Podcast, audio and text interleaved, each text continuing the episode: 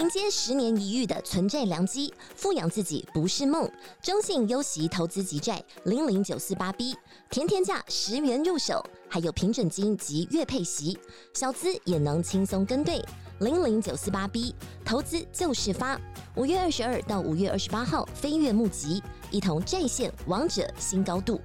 投资一定有风险，基金投资有赚有赔，申购前应详阅公开说明书。我就记得我老板那时候就跟我讲说，呃，他就说 Janet 没关系，你再去推看看。但是如果说最后他们真的还是没有想要的话，没关系。他就说，我觉得维持好这个关系比较重要，你不用太 push 的去把，就是一定要好像为了成交要让对方有感觉被强迫的感觉这样。然后我内心就觉得说，其实这件事情蛮重要的，因为当然我们开始业务开发的时候，一定就会从身边你认识的人开始嘛。可是身边认识的人，他本来就是有些时候就他就没有需求，或者是说他可能需要比较久的时间考虑。那当然在工作上，我们都会有 deadline，都会有一些期限的压力。可是如果你为了要拿到业绩，然后破坏了关系，甚至是说你。让大家觉得很不舒服的话，那我觉得就是这样的关系，我觉得就会走不长远。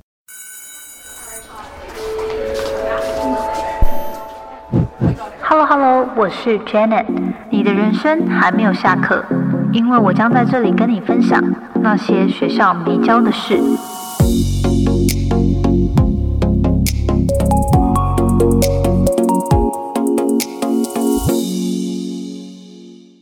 好，欢迎大家再度回到那些学校没教的事。今天呢是一个非常临时决定多录的一集，呃，就是因为我刚好今天在录音室采访，然后意外是比较提前的结束了，然后想说，哎，把握这个几十分钟的时间的机会呢，再多录一集。刚好近期其实，呃，就是新的工作上线，哎，今天。我想想，六月我是六月十九上工的，今天是十一月十九，哎，所以我是五个月吗？六七八九十十一，六个月，刚满六个月的时间。然后我觉得，就像嗯，因为有一些听众如果有在比较关注我的话呢，应该也知道说，在现在这个新创是做业务开发，就是 BD Business Development 的角色。应该算是业务跟商务的开发啦，对，那呃，其实我也算是第一次全职做这个角色。不过，呃，虽然说以前都多多少少有接触到一些，但是是第一次在一个公司，然后也不是经营自己的事业，就是 在公司，然后被认、被受命做这个角色。然后我觉得在这个半年，其实自己真的有非常多的成长跟收获。所以今天想说，我就其实就一直以来都觉得，哎，好像可以把这些小小的。就是 here and there，就是一些小小的反思跟收获，整理一下做一个记录，也不是说可以真的教大家什么事情啊，就就是有点像是先把自己这一路上虽然才六个月，但是发生的一些感悟，把它统整起来跟大家分享。所以呢，如果你对于在新创担任商务开发，BD 的角色的一些心态上面会感兴趣的话，就欢迎你继续听下去。好，那节目开始之前呢，也一样跟大家分享两句话，因为这两句话是我最近在听节目的时候听到非常喜欢的两句话，也跟大家分享。第一句话是说：“Nothing that's for you will ever miss you。” Nothing that's for you will ever miss you，就是 nothing that's meant for you will ever miss you，就是一样的，就是没有任何它注定要为你发生的事情会错过你。当这件事情注定要发生在你的生命当中的时候，它是不可能错过你的。那我觉得这句话，嗯，我自己非常喜欢，因为以前的自己真的就是对于很多想要的事情、渴望的事情，我们会一直感觉要追，就是要一直去主动的追逐这件事情，然后要好像要很多的强迫，很多的逆势去促成这一件事的发生。但是我觉得这几年，不管是疫情的影响，不管是这种可能从美国回来自己创业，然后就是种种，然后自己学习身身心灵等等。哦，我觉得可以说是吸引力法则，也可以是说更加的，就是尽人事听天命的这样子比较随缘的心态之后，我会真的就真的发现，当你放下那个执着跟限制，然后就纯然的相信该发生的就会发生，其实很多事情就是非常的自然。反观当你就是把自己调频在一个很好的状态，你真正渴望的。就会在最适合的时机发生在生命当中，有些时候是非常非常的快速，非常非常的，真的是为什么有人说轻易丰盛，就是真的是真的就会有体验那种，诶，我就是想要这件事情，然后有些时候其实有点无所求，就是我诶，我觉得有这样的事情发生蛮好的耶，然后它就很自然而然发生，反而你一直汲汲营营的在追求一些结果的时候。反而会觉得特别的辛苦，所以我觉得这个是一个呃很特别，这是算是这几年来的一些感悟。然后刚好最近听到这句话，我觉得非常的有感，跟大家分享。另外一句，其实我觉得也 along the same lines 啦，就是也是同样的，就是跟有点跟吸引力法则有点关系。他说：“You don't attract what you want, you attract who you are。”就是说你不会吸引。你想要的东西，因为很多时候大家都会觉得，哎，吸引力法则感觉就只是一个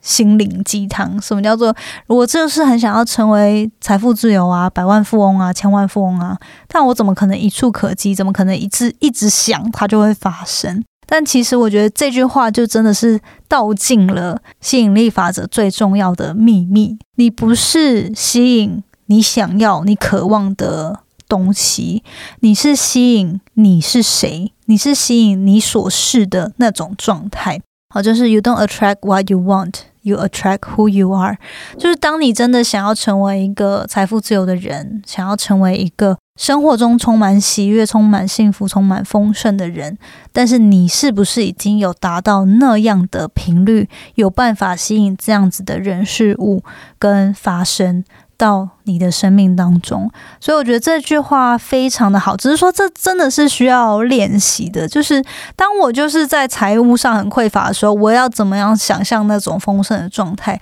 很多时候是没有办法这么快可以去有那种。共鸣跟产生那样的状态，所以为什么其实之前很多时候都会讲到感恩练习啊，跟你要去具象化，你要去想办法在脑中演练那种梦想成真显化的画面。好，当然这些我觉得不是今天的主题啦，就是但是是真的，就是我觉得在过去几年我都一直有在练习，不管是透过感恩练习，或是梦想的具象化，都一直在练习这样子的吸引力发生，就提升自己的频率的部分。好，那就是这两句话，我觉得非常的有感。未来我觉得有机会可以再整理一下关于梦想显化这个到底怎么做的一些心得。就我觉得这一块，因为其实我自己还在摸索，所以也不好说什么真的有什么。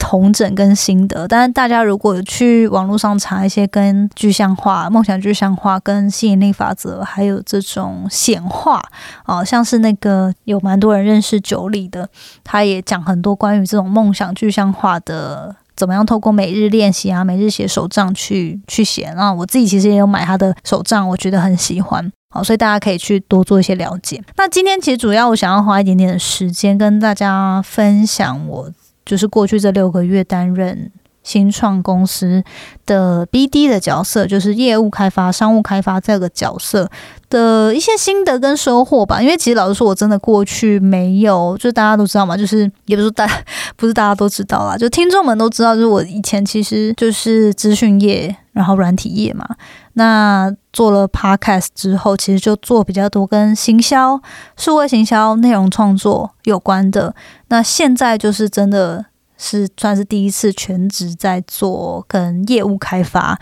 有关的角色。好，然后以前其实我觉得，其实我都常常在笑，就是默默心里会觉得这件事情很有趣，因为我自己的家人其实就是在做业务嘛。然后以前就会，我像我妈都会讲说，就是我有这么多客户，你如果不知道做什么，你就回来跟我做业务，你我的客人就做不完了这样。然后我就以前都超级排斥的，结果没想到呢，就是我觉得真的是潜移默化，就是家人的从事的一些领域跟 他们的一些个性跟特质，真的会潜移默化中也会在我身上发生。那虽然说我就一直是没有想要跟我。家人共事，但是我最后还是现在 在从事跟业务相关的工作，就觉得还蛮蛮有趣的。好，那今天其实就是想说聊一下近期的心得跟收获嘛。那就是再次重申，我自己本身不是什么业务的专家，也没有非常多年的经验，就单纯是这几个月以来我自己观察到的心得跟分享。对，虽然说我觉得我在这一块并不是。专业，但是也蛮有趣的。就是我现在在我们公司半年左右嘛，也很凑巧，因为算是公司相较之下很早期的员工。然后也算是现在业务表现做的还蛮不错的一位员工，所以我就觉得我反思一下近期发生的状况，然后就觉得好跟大家分享一下五个我觉得一些心得跟收获啦。如果你们也有在从事业务上面的对接，然后需要与人去。洽谈合作，我觉得这几个心态应该对于各位来说也是会有机会有帮助的。好，那第一个呢，就是我觉得在心态上面对我来说帮助很大的事情，就是我们在推广服务的时候，因为身为业务开发，我们就是其实最终说到底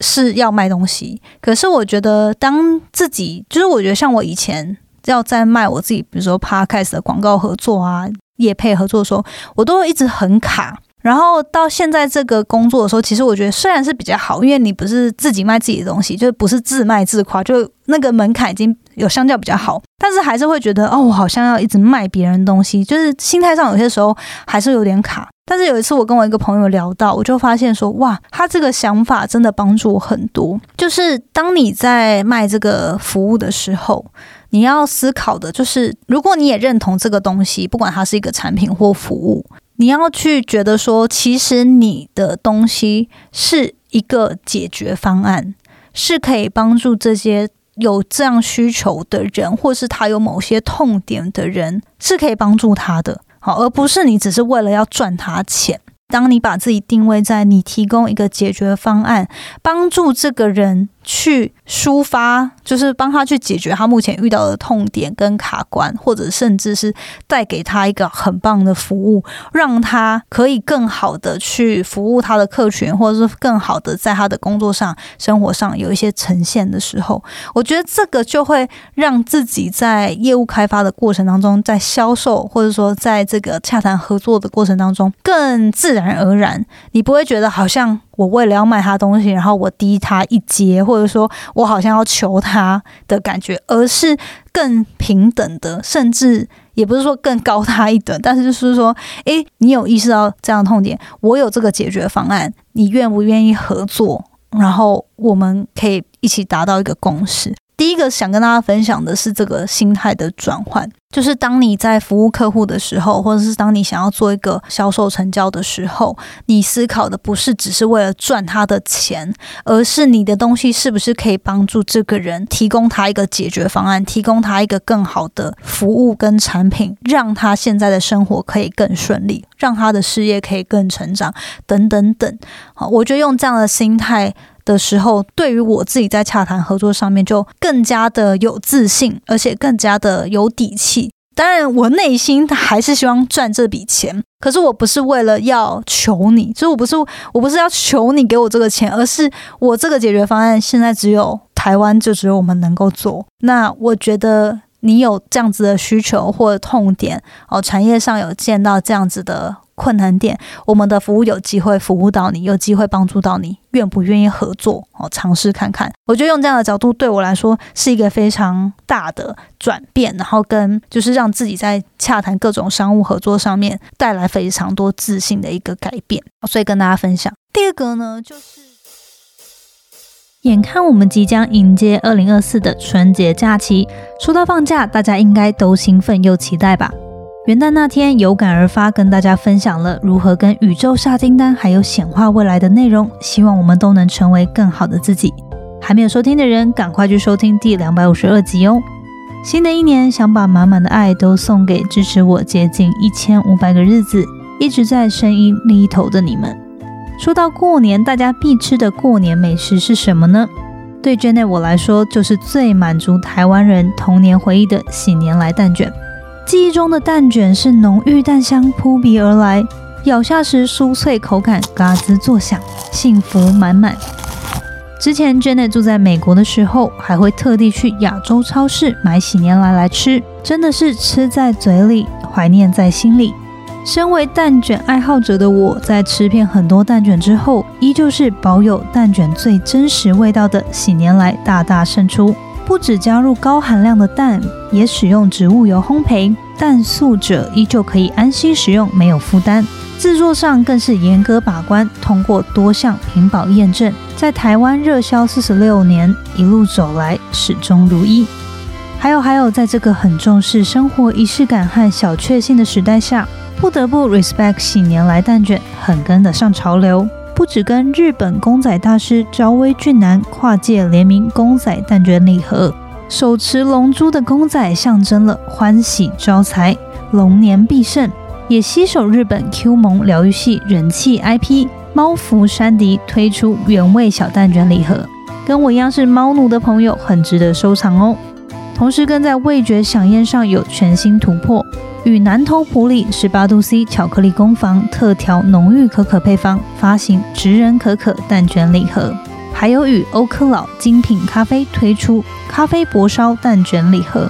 多元化的选择一定能够满足你。而且在 Seven Eleven 和全家就轻松都买得到哦。如果上班的你不方便吃的太罪恶，记得去买喜年来的精致小蛋卷礼盒，二分之一长度蛋卷，口感厚实，不易掉屑，使用更方便，给上班中想要忙里偷闲的你最美好的休息时光。其他经典不败口味和各式超 Q 卡通肖像礼盒，目前在四大超商全联、家乐福和爱买都已经上架开卖喽。过年快到了，家里一定要有喜年来蛋卷才有年味嘛！送礼、送喜、送祝福，就像期盼来年的好预兆。说了这么多，我怎么可能忘记最重要的听众们呢？即日起，快到我的 IG 里，喜年来天文，完成指定任务，我们会在二零二四年一月二十八日抽出两位幸运听众，赠送喜年来蛋卷礼盒。详细资讯请见节目资讯栏。春节伴手礼首选品牌喜年来蛋卷，无论哪里来，心意都从喜年来，推荐给大家哦。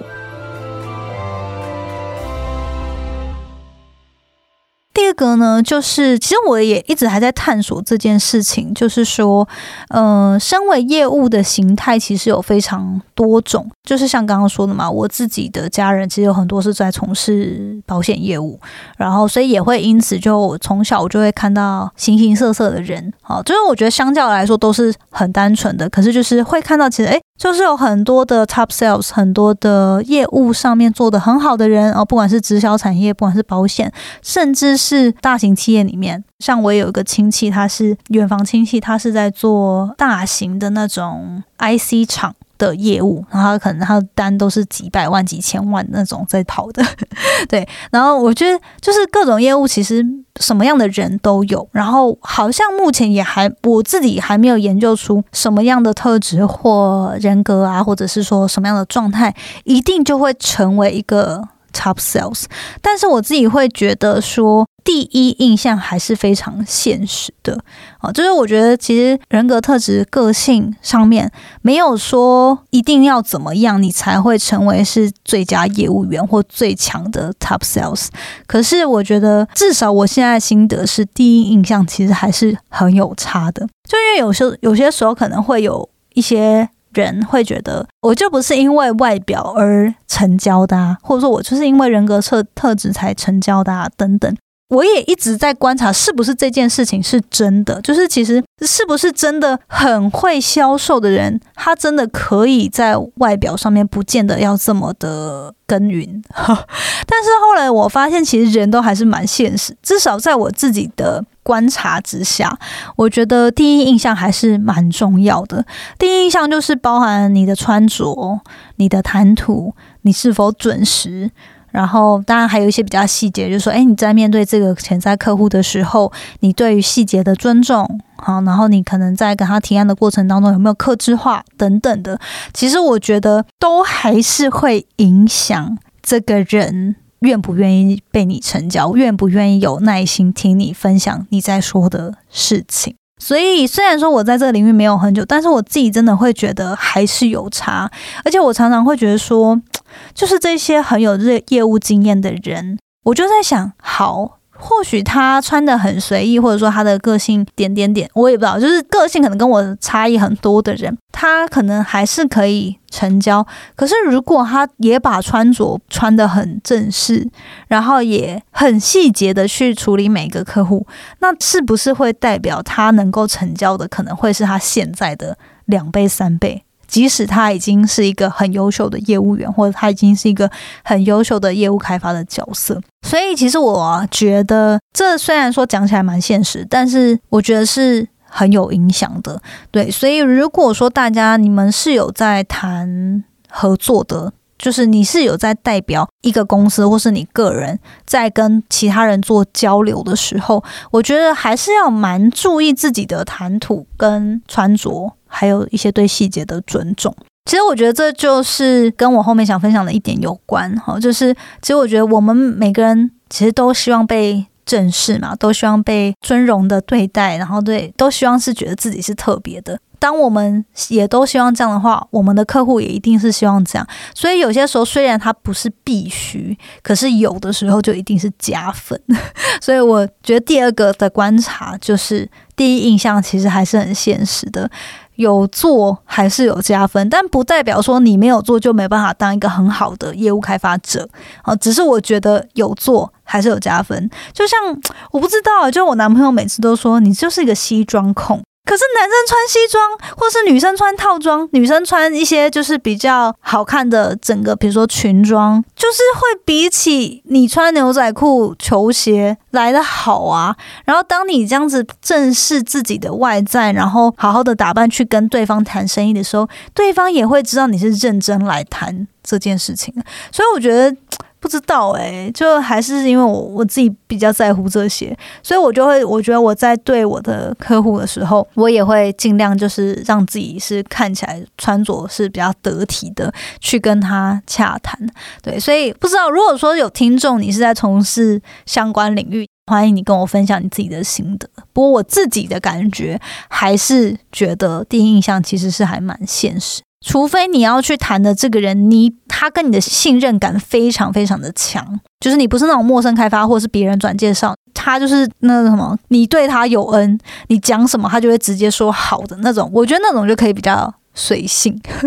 可是我觉得一般来说，大家在商言商嘛，都不会有到这么强烈的关系的时候，其实我觉得还是非常重要的。好，那第三个感悟就是，呃，维护好关系比起成交。更重要，这个其实我觉得算是有两件事启发我。第一件事情就是有一次，我就记得我在工作上不知道做了什么，然后反正客户就跟我讲说：“哎，你之前没有跟我讲什么什么什么的。”然后我就想说：“哦，好，没关系，那我就就是我就重新帮你处理这样子。”我就没有打算要跟他争辩，然后就是这件事就结束了。然后刚好那一天就很巧，我就去买咖啡，然后呢，我就记得我是讲中杯热美式。但是呢，店员就做了一杯冰美式给我，然后我就说：“哎，我想要热的。”哎，然后他就很，他也没有很凶，但他就说：“哎，你说冰的啊？我刚刚听到你说冰的，我心里当下就是有一种有点小不开心。但是我也想说，哦，那我就说那没关系，那我就喝冰的没关系。这样，可是当下我就会觉得，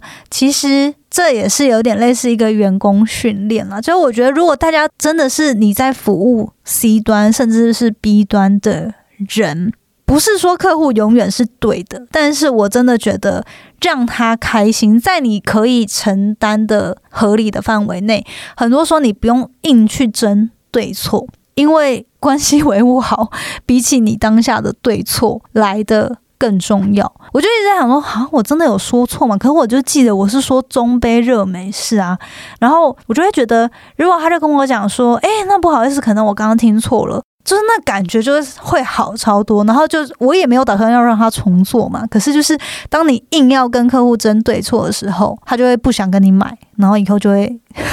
就就让我就觉得不是很想再去那一家店买咖啡。对，所以我觉得这也是一个我在呃业务开发过程当中有自己觉得说，其实有些时候就是就是这样，就是无伤大雅的事情，你不需要。一直去争对错，就是尽量把这件事情做好，然后完成，不一定要限制这个过程，或者说沟通上面一定要怎么样。好，然后再来就是说，我觉得第四点也跟这个有关，就是说，对我刚刚补充，就是说这个故事还有一个，我记得好像也是我刚上工，大概好像两三个月吧，我就接触到一个蛮大的客户的案子。然后那时候我觉得，就是我老板跟我讲了一句话，然后就是反正那时候我们大概就是为了要拿下这个案子，也花了好几个礼拜，就是去洽谈，然后也也就是压力都很大，都压力都很大，就是想办法想要把这个案子拿下来。可是到最后，其实呃，因为对方就是还是一直没有动静嘛，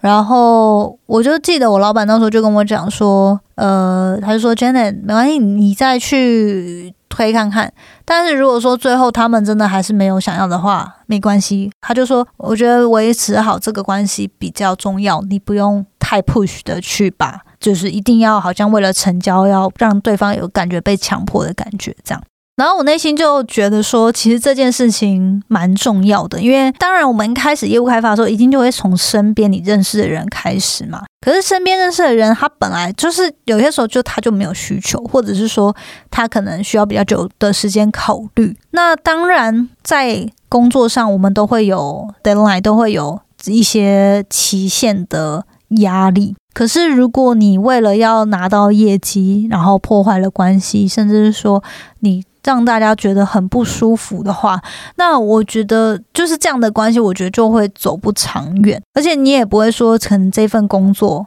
你要做一辈子，有几率了，可是可能很低。那如果你未来没有做这份工作了，你跟这个人的关系是不是就会因此，因为你为了一次的业绩你就破灭？但我觉得不是说那种你就从此你就。都不不许，就是我觉得也不是为了这样，而是说就是真的是那种比较强烈的，他没有需求，你就不要硬要他，就是到不舒服的状态。当然有一些人是那种，因为我觉得有在做业务的人应该都知道，有一些人他想用，他也有需求，可是他只是做决定比较慢。那种我觉得正当的、合理的一直跟进跟 push 他，我觉得都是 OK。但我们这边说的是比较那种。你为了要成交，然后伤了关系，这种我觉得就是人际关系的维持，还是比当下一次性的成交来的更重要。好，然后第好，这就第三个嘛，第三个跟第四个，就关系比成交更重要，还有对错跟面子，我觉得都没有这么重要。重点是处理好客户的情绪，好，然后跟把事情做好谈好。对，其实我觉得很多时候都是情绪好了，事情就好谈。对，这个也让我想到前几天就发生一件事，然后我就发现说，哎，其实我真的还蛮不是很在乎面子。哈哈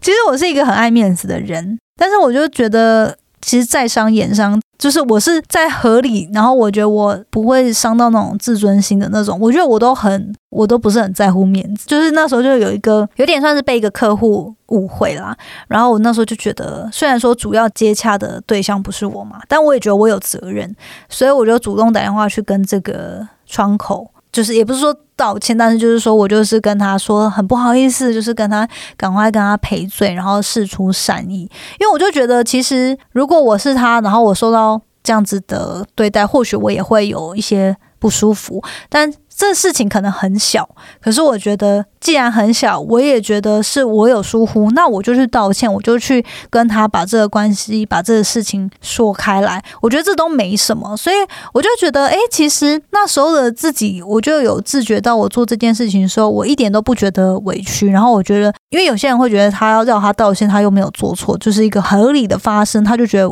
何必要道歉？但我觉得就是一个。当大家都把这个关系维护好，然后这样子的合作才可以比较长久、比较敞开，而不是如果他因为这样子一点点的小事情，然后我觉得没什么，我就不讲开，可是就从此埋下一些嫌隙，或是埋下一些不满，那我觉得反而没有必要。我就觉得其实都没什么好，所以我觉得这是一个我自己觉得这样子在相处起来，彼此也都会更开心、更长久的一个方式。好，然后最后一个想跟大家分享的，就是也是算是近期我们有个同仁跟我讲的话，然后我就觉得这句话很深、很简单，但是也很深奥，然后也是需要一直好像要一直去摸索跟体验的。他就说，其实最终啊，做业务就是像是在做人。好，然后他就讲了这句话，然后忘了那时候我们讲的 context，就是那个上下文，忘了是讲什么。但可能那时候就是会觉得说，啊，有业绩的压力啊，然后不知道自己能不能做得好啊，什么之类的。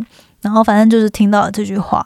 然后但是我就觉得，其实这句话让我后续其实会思考的，就是说，其实也有点同整前面讲的，就是我们每个人都会有一些生活上面的原则跟。中心思想跟待人处事的方式，而这样的方式呢，就是不会因为就不应该因为你在做业务而就失去了这一些东西。因为我觉得，如果说你为了做业务，然后你完全改变一个人格特质，你会做的很痛苦，然后你也没办法做的很长久。可是，如果你在你本身的优势、兴趣、喜好，还有你的人格特质上去学会怎么样运用这样子的特质，而达到有办法做业务上的洽谈跟合作，甚至成交，它就会是一个非常加分，而且是可以做的很长久的事情。我觉得你怎么样用什么样的方式去对人，然后去洽谈业务，就会吸引到什么样的客户。啊，什么样的做生意的对象？所以我觉得这句话蛮简单的，但是也很深奥。好，就是我们想要做的人是什么样子？好，其实做业务就是会呈现出来。好，你是一个一直都很善良的人吗？有办法一直在不会可能因为一些冲突啊，业务上面总是会有一些利益上的纠纷跟冲突，你是不是可以一直的保持善良？保持诚信，然后保持以和为贵，或者说，就是我觉得对，就是做人，我们每个人就是有会有很多不一样的信仰跟处事态度，然后这些都会在你做业务的过程当中被放大，而且会遇到很多的事情，然后不断的就是让你重新去审视自己的。待人处事，所以我觉得其实这半年来真的是很辛苦，也很挑战，但是也很有趣。就是当我在保持这样自我觉察的过程当中，自己也收获蛮多的。好，所以今天我觉得就刚好有一些时间，然后把这一集录下来，然后也想说，反正就自己当一个记录。那如果听众们，你们有在做业务洽谈相关的工作？其实我觉得这种业业务洽谈，你也不一定要是 sales 啊，也不一定要是 BD。很多时候，我们每一个人，你可能经营自媒体，或是你想要找人谈什么东西，你在你的职来上面一定会有需要与人沟通、找到合作的这种开口的机会。那我觉得这五个点呢，都是会有一些帮助的。好，所以。